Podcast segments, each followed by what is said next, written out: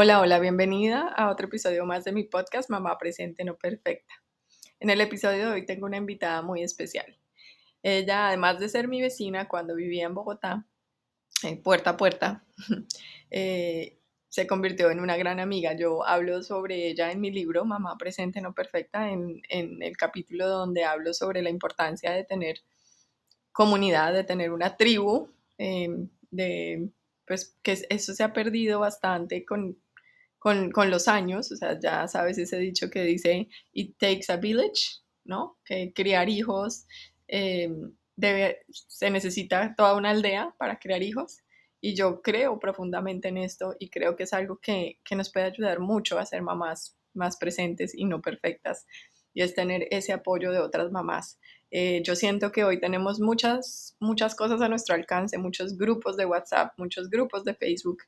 Y aunque no estoy diciendo que no sean buenos, porque sí lo son, sirven para poner cosas, para conectarse, para pedir información, nunca, eso nunca va a reemplazar la conexión uno a uno, la conexión verdadera entre una persona que, entre una mamá que está, al, que vive al lado de otra, eh, que desafortunadamente hoy nos hemos como metido mucho entre nuestras propias casas y podemos ir más bien a tocar a la puerta y decir, hola, ven, eh, yo, ¿cómo te puedo ayudar? ¿No?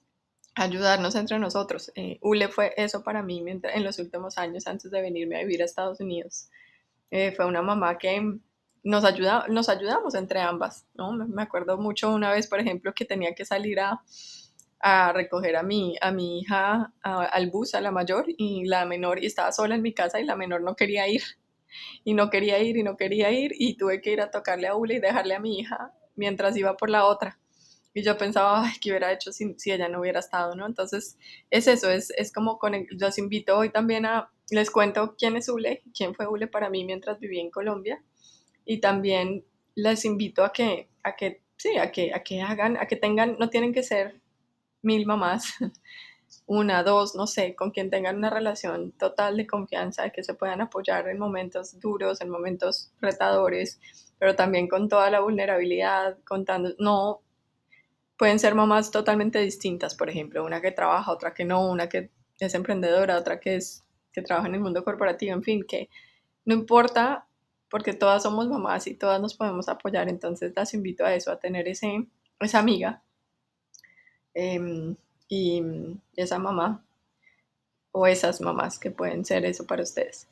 Bueno, ahora sí, las dejo con Ule para que ella les cuente su historia porque es muy linda. Eh, Ule, pues, y yo descubrimos el mindfulness y empezamos a practicarlo. Nos sirvió, nos gustó tanto que decidimos eh, hacer el entrenamiento para convertirnos en profesoras de mindfulness y bueno, en este episodio ya les cuenta un poco de cómo el mindfulness la ayudó en su vida como mujer y como mamá. Aquí les dejo la conversación. Chao, chao.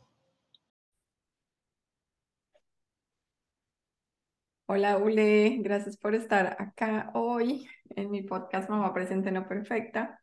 Mm, esta, es la primera vez que invito a una mamá cercana a mí y, y, fue porque también pensé un día, pues, eh, hablando contigo en una conversación de mamá, mamá, normal por teléfono, eh, que aunque pues ahora vivimos lejos, fue por teléfono, eh, pensé como, ay, qué bonito compartir este tipo de, pues como este espacio con mamás amigas, con mamás del día a día, o sea, con, con, porque yo pienso que una de las cosas que a mí más me quedó de, de, de las cosas más bonitas que me dio mi libro, el haber escrito mi libro, fue el haberme sentado a conversar con mamás. Y no mamás, no famosas, no mamás, mamás humanas como yo, eh, de todos los estilos, mamás que han dejado de trabajar, otras que han seguido trabajando, otras que han, ido, que han hecho un híbrido, en fin.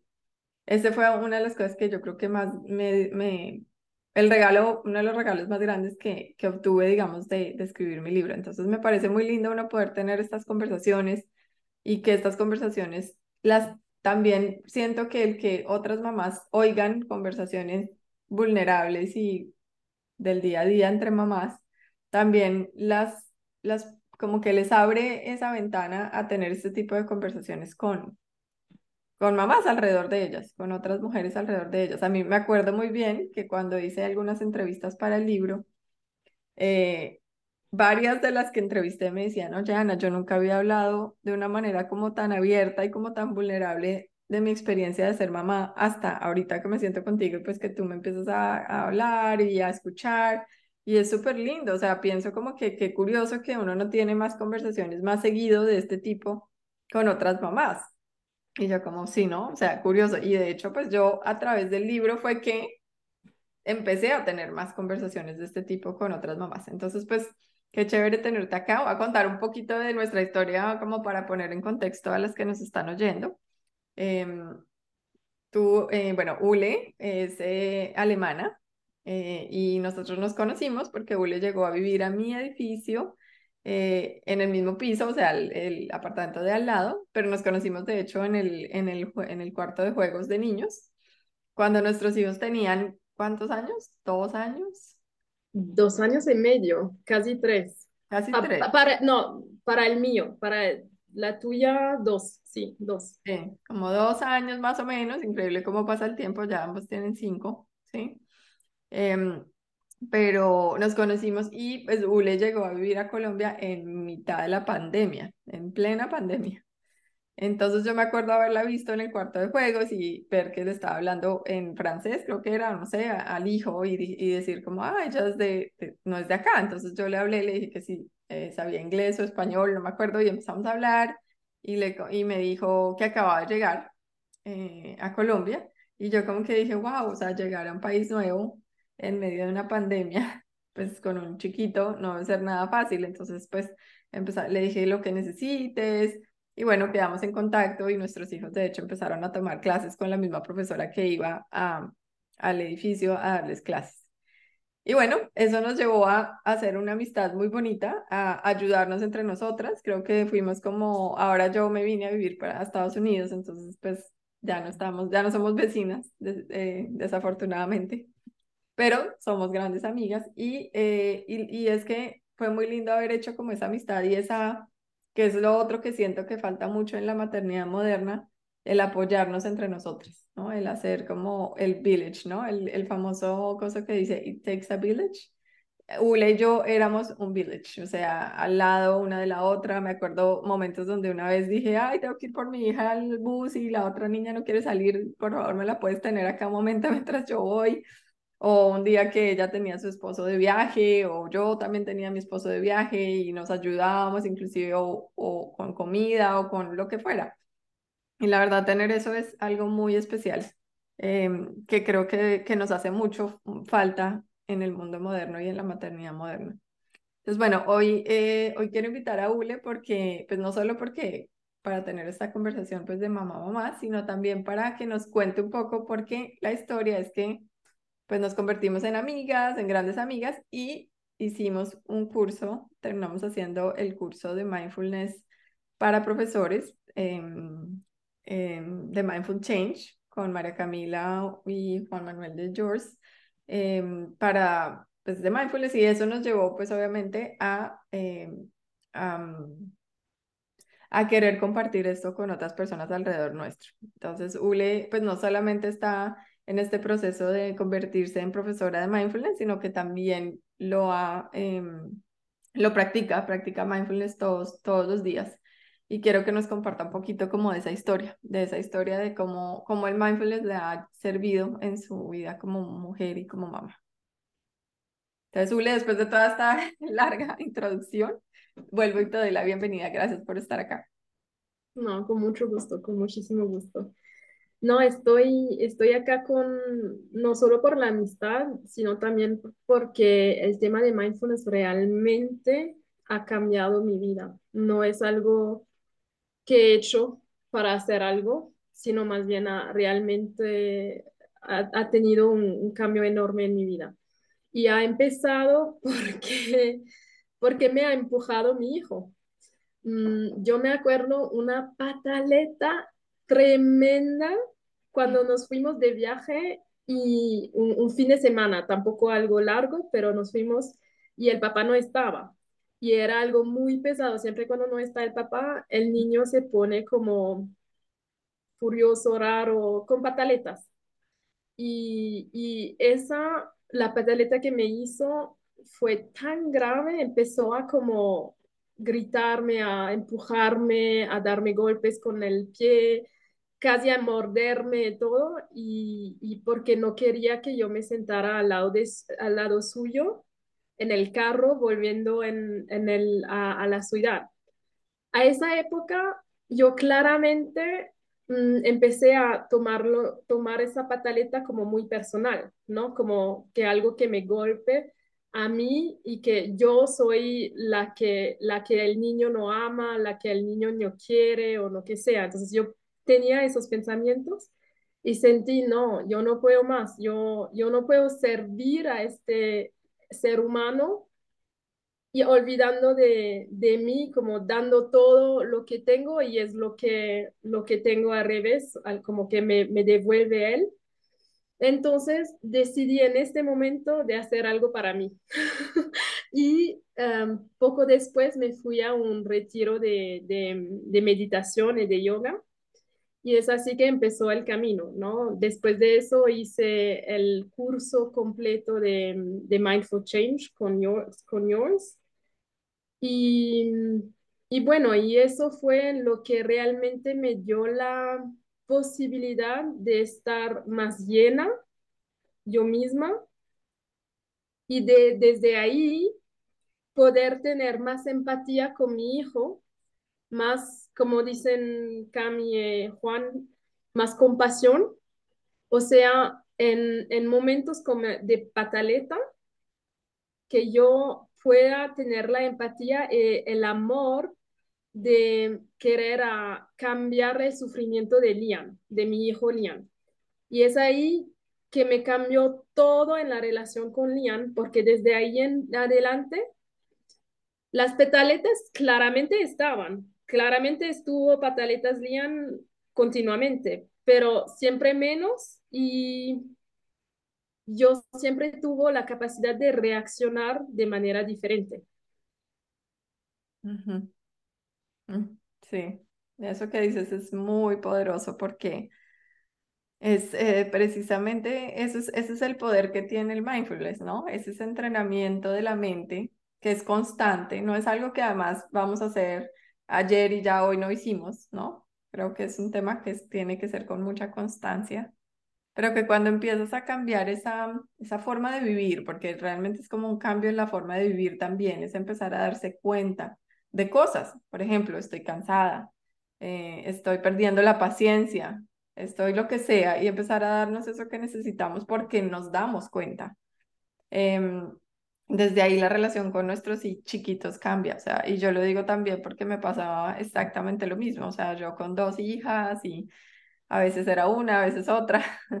Em, la mayor en general, pues eh, que tiene un temperamento un poco más fuerte, era, era un reto más grande, digamos, o es, sigue siendo, sigue siendo un reto más grande.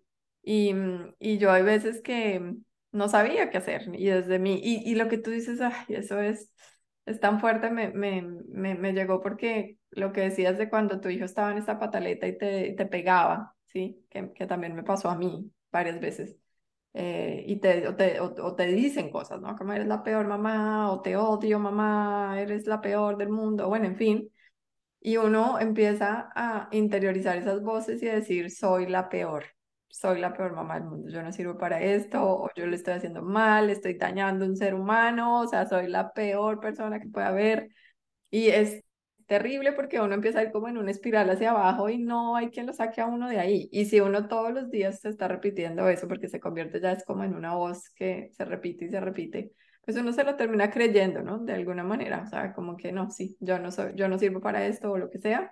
O cada pataleta se convierte en un, en un momento para que uno solo se dé duro. Y es muy doloroso, eso es muy doloroso porque pues Ahí sí, como dicen, el mejor amigo de uno mismo, de uno debe, debe ser uno mismo. Em, sí, y, eso es algo que precisamente compartí en, uno, en, un episodio que, que grabé sobre, sobre el mindfulness, porque mindfulness es tan bueno, sobre todo, y podría, puede ser una herramienta tan importante para una mamá. Y es porque hay pedazos del cerebro que a través de la práctica del mindfulness cambian. Entonces, por ejemplo, la parte que es el, el el tema de el crecimiento de la unión tempoparietal, en el cerebro. Ese, ese pedazo del cerebro es el que se encarga de la parte de, o donde se genera la empatía y la compasión. Entonces es muy lindo porque uno se empieza a dar cuenta, uno empieza a notar que uno puede ser mucho más compasivo, no solo con uno, o sea, con uno mismo, empieza desde uno mismo, pero esa compasión ya también se la puede dar a uno a sus hijos, que es algo muy lindo, es entender, ah, pucha, sí, es que está cansado, está sufriendo, hay algo debajo, ¿no? Algo debajo, ese algo debajo es muy, una cosa, porque a uno le dicen en los cursos de crianza consciente, ay, sí, mira debajo de lo que está pasando, sí, pero pues sí, una cosa es tratar de seguir un manual y tratar de seguir unos pasos. Y otra cosa es que tú naturalmente lo puedas hacer porque estás en un estado de conciencia plena, que es mindfulness. Exactamente, exactamente. Y desde ahí puedo decir también a nivel personal, me ha cambiado también mm, mi capacidad de, de, cuidar a mí misma, porque yo tengo una condición psicológica que hace que necesito el mindfulness. Por eso también quería hacer algo, algo así, como profundizar ese tema y no solo saber del mindfulness que existe, sino también saber hacerlo, como practicarlo, ¿no? Y me acuerdo que en, en, el, en el, curso de, de, profe, como el, el primer em, fin de semana que hicimos juntos, me acuerdo que mm, la, la, la, la, idea que tenía al, al, final del curso, lo que quería hacer, era de tener una práctica de todos los días, de ser capaz de cuidar a mí misma de esa manera, que sea capaz de enseñarlo o no, pero que yo pueda cuidar a mí misma de esa forma me ha hecho un, un, cambio enorme. Yo hace poco tuve un episodio, casi un episodio, otra vez de, de mi condición mental y, y, debo decir que el mindfulness me ha, me ha salvado, me ha, me ha ayudado un montón porque con esas técnicas yo pude anclarme y resistir a esa tendencia del cerebro de perderse en pensamientos, ¿no? Entonces, fue, fue, fue algo que, que aprendí hace poco, que sí, sí sirve no solo para, para cuidar a los demás, también, claramente, pero sirve para cuidarte a ti misma. Sí, qué bonito. Además, eso lo puedo, yo puedo dar fe de eso que dices de, de tu cambio, como tu vecina y amiga cercana. Em, recuerdo que cuando pues, nos conocimos, como nos pasa a la gran mayoría de mamás y no a todas, es que pues queremos darle a todo a nuestros hijos, ¿no? Todo y queremos y queremos ser las, mejor, las mejores mamás, las mamás perfectas. Em, pero a veces pasa que nos perdemos como un poco, nos dejamos a un lado en ese, en ese intento de, de darlo todo a nuestros hijos. Y, yo pienso que debemos tener cuidado con eso, o sea, no es porque no debería ser una, una cosa de yo doy, doy, doy y así es como voy a ser la mejor mamá. No, yo tengo que pensar, tengo, tiene que haber un equilibrio, ¿no? Ser mamá es dar, claro, mucho. y uno tiene que ser consciente de eso. Si decidió ser mamá, ok, vas a hacerlo bien y vas a dar bastante. No es que, ay, no, me hago la loca y entonces nunca, no, no doy nada o nunca, no estoy presente, ¿no? Tampoco es, los extremos todos son malos, pero, pero sí es como tener muy consciente que es importante, que uno es importante en esa ecuación. Y yo puedo dar fe que yo vi cómo empezaste a, hacer tiempo para ti, a hacer ejercicio, a, a meditar, pues como parte de una rutina. Y, y cómo, te vi, te, te, vi, o sea, te vi como gozarte más también la maternidad y, y, gozarte también tu vida, o sea, como no olvidar que eres, que eres eh, una mujer que importa y, y eso es muy lindo, yo creo que es un proceso muy chévere, esa conciencia que se, que se, ese espacio que, que abre como la, el mindfulness para uno darse cuenta, es que es eso, darse cuenta de cosas, darse cuenta de que estás dejándote a un lado, por ejemplo, darse cuenta que eh, que estás cansada, darte cuenta que estás eh, agotada, en fin, a mí eh, todo ese darse cuenta es, Y, y yo creo que los que nos oyen acá de pronto estarán pensando, no, pues bueno, entonces, ¿qué quiere decir? Que hay que meditar. Y esto lo hemos hablado tú y yo mucho, ¿no? Como hicimos este curso de, de, profesoras nuestra preocupación, yo creo que éramos las únicas en el grupo que éramos mamás, ¿no? Sí. Entonces nuestra preocupación de, ambas era como miércoles, pero ¿cómo le vamos a decir nosotros a unos papás o a quien papá o mamá o quien sea un cuidador en general que tiene todo este, pues que sabemos nosotros como mamás lo que implica en términos de tiempo y de esfuerzo? ¿Cómo les vamos a decir que tienen que meditar 20 minutos y hacer tal ejercicio y el otro y el otro, entonces en mindfulness se les va dos horas al día, o sea, eso no es factible. Eh, pero lo lindo, y por eso también yo te quería pues que tú contaras tu historia, es que uno puede encontrar el camino, o sea, cuando uno quiere y cuando uno ve los efectos que tienen uno el hacer mindfulness, estas prácticas de mindfulness, uno dice, no, esto vale toda la pena y, y no tiene que hacer las dos horas al día creo que tú y yo estamos más o menos en lo mismo, que es que pues tratamos de meditar 15, 20 minutos al día. Mm, no todos los días, hay días de días, hay días malos, semanas donde los hijos están enfermos y pues si tocó para hacer un pequeño pare, tocó sin darse duro. Eh, pero en general tratamos de estar como 20 minutos y hacemos como esas prácticas que son más como del día a día, ¿no? No sé si tú nos puedes compartir de pronto un poquito qué estás haciendo ahorita, hoy en día, en términos de prácticas de mindfulness. Mm, yo quiero decir algo, algo triste y fuerte, porque triste porque yo decidí de ser profe de mindfulness porque me di cuenta que yo misma no me doy el tiempo de hacer ejercicio y de meditar suficientemente porque siempre viene algo que uno tiene que hacer, o el niño, el esposo, o las compras, o algo hacer en, en la casa, siempre hay algo, entonces no me, no me di el tiempo a mí misma de, de meditar y de, de hacer ejercicio todos los días. Y, y entonces empecé a, a querer este camino a ser profe y desde que, hay, desde que yo decidí de, que es mi profesión, ¿no? Que, que tiene que ser mi profesión, sí sacó el tiempo. Pero es triste porque uno no debería ser profe para poder cuidarse a sí mismo y, y, hacer el suficiente para cuidar a los demás de manera diferente. Entonces, estoy totalmente de acuerdo que mm, lo que hago yo no es necesariamente lo que uno necesita, ¿no? Que uno tiene que hacer. Yo estoy de acuerdo que también con 10 minutos al día, si tú logras 10 minutos de meditación al día, ya, ya puedes, puedes sentir un cambio. Mejor 20, claramente. Yo lo que hago es que trato de hacer por lo menos media hora de ejercicio al día y por lo menos 20 minutos de meditación, que muchas veces hago como la yin o una respiración primero y después la meditación. Es lo que trato de hacer todos los días. A veces um, estoy capaz de hacer todo enseguida y a veces me toca hacer primero el ejercicio, correr a un lado, hacer algo que necesito hacer y, y después hacer la meditación. Y hay días que siento que necesito más el ejercicio, entonces me enfoco más en los 30 minutos. Y hay días que siento que no soy capaz de hacer ejercicio, pero no quiero dejar de lado la meditación, entonces hago media hora de meditación, ¿no? Entonces es todo un poco variable y a veces hago mucho más que eso.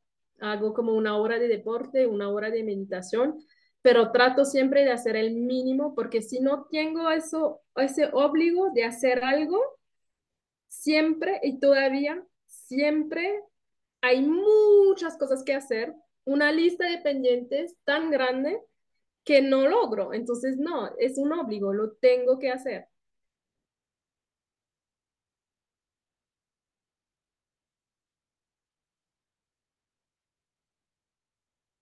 Tu micrófono está... Ahí me hace pensar un poco en, en, en este en, en, lo que hablo en el libro, en un pedazo del libro, mm, que es, em,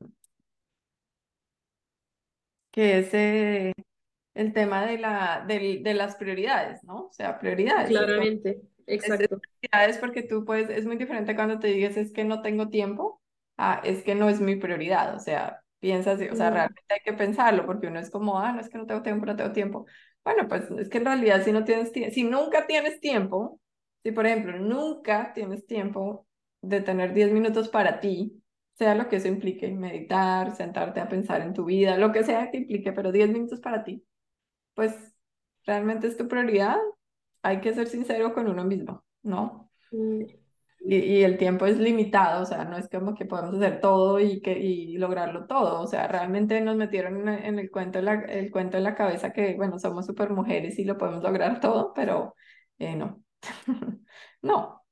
Eh, también entra un poco en límites y creo que en eso también eh, yo te he visto, yo te he visto hacerlo y, me encanta porque veo la diferencia, o sea, como que, oiga, sí, yo tengo que hacer esto o más bien puedo decirle a mi esposo que, que él empiece a hacer esto, o sea, o que, me, o que yo necesito este tiempo para mí, que es importante esto, que es para mí es importante meditar, entonces que nos organicemos de una manera distinta para yo poderlo hacer, por ejemplo. Muchas veces nosotras nos cargamos con tantas cosas que es como, no, pues es que no puedo, no puedo porque lo estoy tomando todo yo. Y si tú lo pones como algo importante para ti, importante en general, los demás lo van a ver. Yo tengo un hijo que hoy en día, cuando me ve meditar, se para. Me pregunta algo, me, cuando, cuando no me ve, me pregunta, mamá, mamá, mamá, sale, me ve a meditar en la terraza y cuando me ve meditar, se va y no dice nada se va a preguntar al papá, se va, se va, simplemente se va y me deja porque sabe que es que con él generalmente hago una meditación de 10 minutos si estoy sola con él, pero la hago.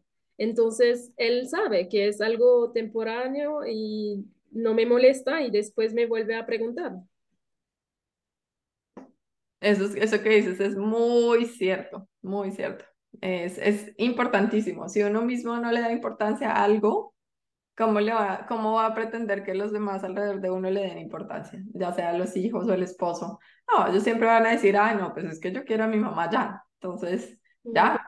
Pero si ellos saben que importa, es, es muy bonito eso que dices, de verdad, es súper lindo porque em, ellos, ellos, ellos saben y me ha pasado lo mismo, lo mismo que tú dices. O sea, al principio, al principio me tocaba ser un poco más eh, extrema en como que cerraba la puerta y ponía el aviso de estoy meditando ya ni siquiera lo pongo, de verdad ya no lo pongo, porque lo que tú dices pasa, o sea, yo, yo, usé un reloj para niños que tú pones con un color el tiempo y se va el color, se va disminuyendo, disminuyendo, disminuyendo.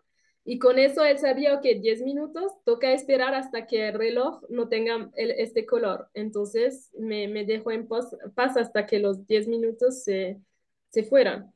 Entonces, no, es, es chévere. Y además, incluso cuando yo dije ayer, yo dije que mm, me gustaría hacer una meditación con él para ver si, si es adecuada para niños. Y no, la hicimos en un parque infantil donde había niños que corraban y todo. Pero debo decir que pasó algo muy lindo. Él estaba muy distraído, muy distraído pero a un punto cuando dije de escuchar lo que se siente en el, de, de, sí, de sentir lo que pasa en el cuerpo, me miró y dijo, siento mi corazón. Algo que nunca yo, ah, yo no, yo no siento mi corazón normalmente haciendo una meditación, a menos que sea una meditación dedicada a eso y tengo que escuchar y enfocarme en el corazón, pero él lo sentí en medio de esa distracción, sintió eso y, fue muy lindo, fue muy lindo. Sí, eso yo diría que es una, una de las, em, ¿cómo se dice?, de los beneficios agregados, de las consecuencias no buscadas de, cuando uno empieza a hacer mindfulness y a cambiar esta, digamos, sí, de, de, de integrarlo en su vida, es que naturalmente los hijos empiezan a, a, querer y a buscar ese, hacer ese tipo de cosas y es muy bonito, sin que ni siquiera uno, uno podría, puede, claro, acompañarlos, ayudar, vamos a meditar, etcétera, pero casi que de una manera natural pasa, ¿no? O sea, a mí me ha pasado con la chiquita que viene y me dice, mami, ¿puedes ponerme una velita y quiero meditar tres minutos? Ella me lo pide. Y yo, bueno, Wow. sí, es súper lindo, es como, ¡ah! yo ni siquiera le he pedido, me parece increíble. Y la, la grande, por ejemplo, es menos, son formas de ser también y por eso también uno tiene que forzarse a nada. Eh, pero, pero la grande no me pide meditar, ella no es como, ven, me siento, no, ella, yo creo que a ella le cuesta más, eh, su forma de ser le cuesta más es más acelerada, más, ¿no? Siempre está pensando, haciendo tal. Entonces le cuesta, pero, pero me doy cuenta en algo increíble y es cuando se está empezando a poner ansiosa o, o brava, em, veo como antes ella de una explotaba, ahorita como que sí, la veo que como que se acuerda y empieza a respirar. Y empieza a respirar y como que su cuerpo, su mismo cuerpo cambia, o sea, cambia como su postura, cambia todo y, y sí, sigue brava, pero puede manifestarlo, puede utilizar ese, ese bravo de una manera distinta y es impresionante. Yo la veo, yo digo increíble porque eso yo no se lo he enseñado, la verdad. Eso es algo que ya yo creo que ha visto en mí o ha visto, sí, no sé, de alguna manera es como, es como, es que el ejemplo al final es más, ahí sí dicen que vale más el ejemplo que mil palabras, ¿no? Y yo, Sí, los, uno lo ve en los hijos. claramente, claramente. Vale mucho más el ejemplo. Es, es algo, tengo una historia un poco chistosa porque en Alemania se dice que lavar los dientes se hace dos veces al día. Y acá en Colombia se dice que de lavar los dientes se tiene que hacer tres veces al día. Pues a mí me costó al principio y cuando el jardín, me acuerdo cuando lo- los niños en pandemia estuvieron a casa, pero el jardín en- enviaba cosas que hacer y que el jardín dijo que se tiene que lavar los dientes a mediodía. Y yo como que no, no, no es, ma- es malo porque no, la, la flora o como se dice, la, la flora, la flora de la, de la boca y todo eso, no, Ah, no. Entonces no lo hice y, y ahora, no sé, me volví colombiana, no sé, pero lo estoy haciendo como a mediodía también, me estoy lavando los dientes. Y en el club igual, yo, yo mm, una vez yo, yo lavé, mi- ayer ya ve- lavé mis dientes y Lian empezó a lavar sus dientes sin, sin que yo pide nada, como lo hizo, simplemente lo hizo, normalmente no lo hacemos. Entonces es, es claramente una cuestión de, de ejemplo, ¿no? ujú. Exacto, y ahí es donde entra también mucho el, el, pues es que vivimos en una, en un mundo moderno donde pues hay muchas cosas muy buenas como la tecnología, los avances, el, el, el conocimiento que tenemos en nuestras manos y queremos aprender todo, de todo lo, nuevo que hay, etcétera, pero también tiene un, un, un peligro, digámoslo así, y es la distracción, o sea, el- el- la distracción y el vivir corriendo y el vivir siempre ocupados y cansados, y es como que como todo el mundo, como esa es la forma en que se vive, entonces eso es lo que hay. Y así es como, de nuevo, si todos se lavan los dientes tres veces al día, pues yo también ando corriendo todo el día. Entonces esto es un poco también, esto de mindfulness también a mí me ha gustado porque es un poco como, ok, pongamos acá el freno de mano un momento y pensemos si es necesario vivir así o es una decisión vivir así. Mm, Es una sí, obligación, es una decisión. Es diferente. exactamente. Mm. Porque, porque yo, yo lo viví, ¿no? Yo estuve varias veces en el hospital y mucho tiempo, muchísimos tiempos, muchi- muchísimo tiempo. Entonces, a veces pasaron como dos meses y no estuve en casa, dos meses en, en el hospital. Y, y igual las cosas funcionan, igual las cosas como siguen funcionando, ¿no? No, realmente no, no es necesario que yo todos los días tengo mi lista de pendientes y tengo que hacer todo en esa lista de pendientes. No, realmente no es necesario. Eh, eh, Es una cuestión de prioridad. Yo hoy en día tengo una lista de cosas y no la miro todos los días. La miro de vez en cuando y me acuerdo, ay, tengo que hacer eso. Claramente lo hago ahora como prioridad, lo, lo trato de hacerlo ahora mismo, pero no, no la sigo todos los días. Esas, esa lista no, no, no la, no la veo todo- todos los días. Sí, sí, eso de la lista de pendientes, yo creo que a todos nos, o sea, como que es algo que está muy, en, pues como también parte de la cultura moderna, como el to-do list, ¿no? Que además entre más largo es como más importante.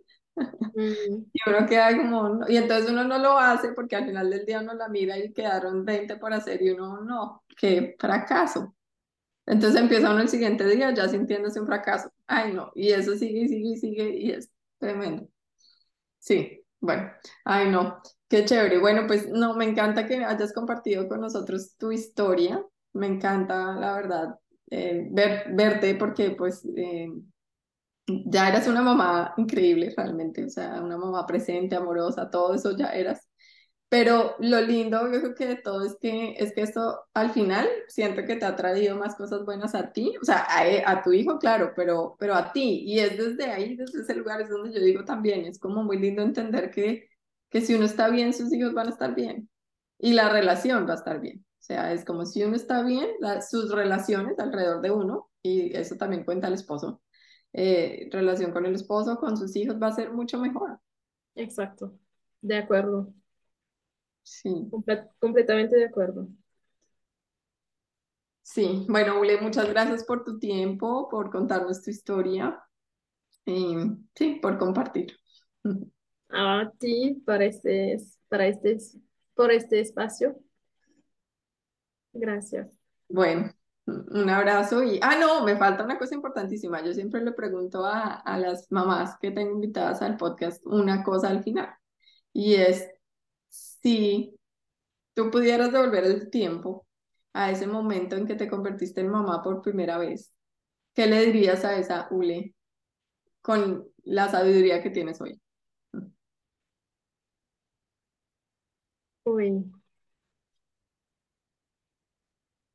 ¿En serio?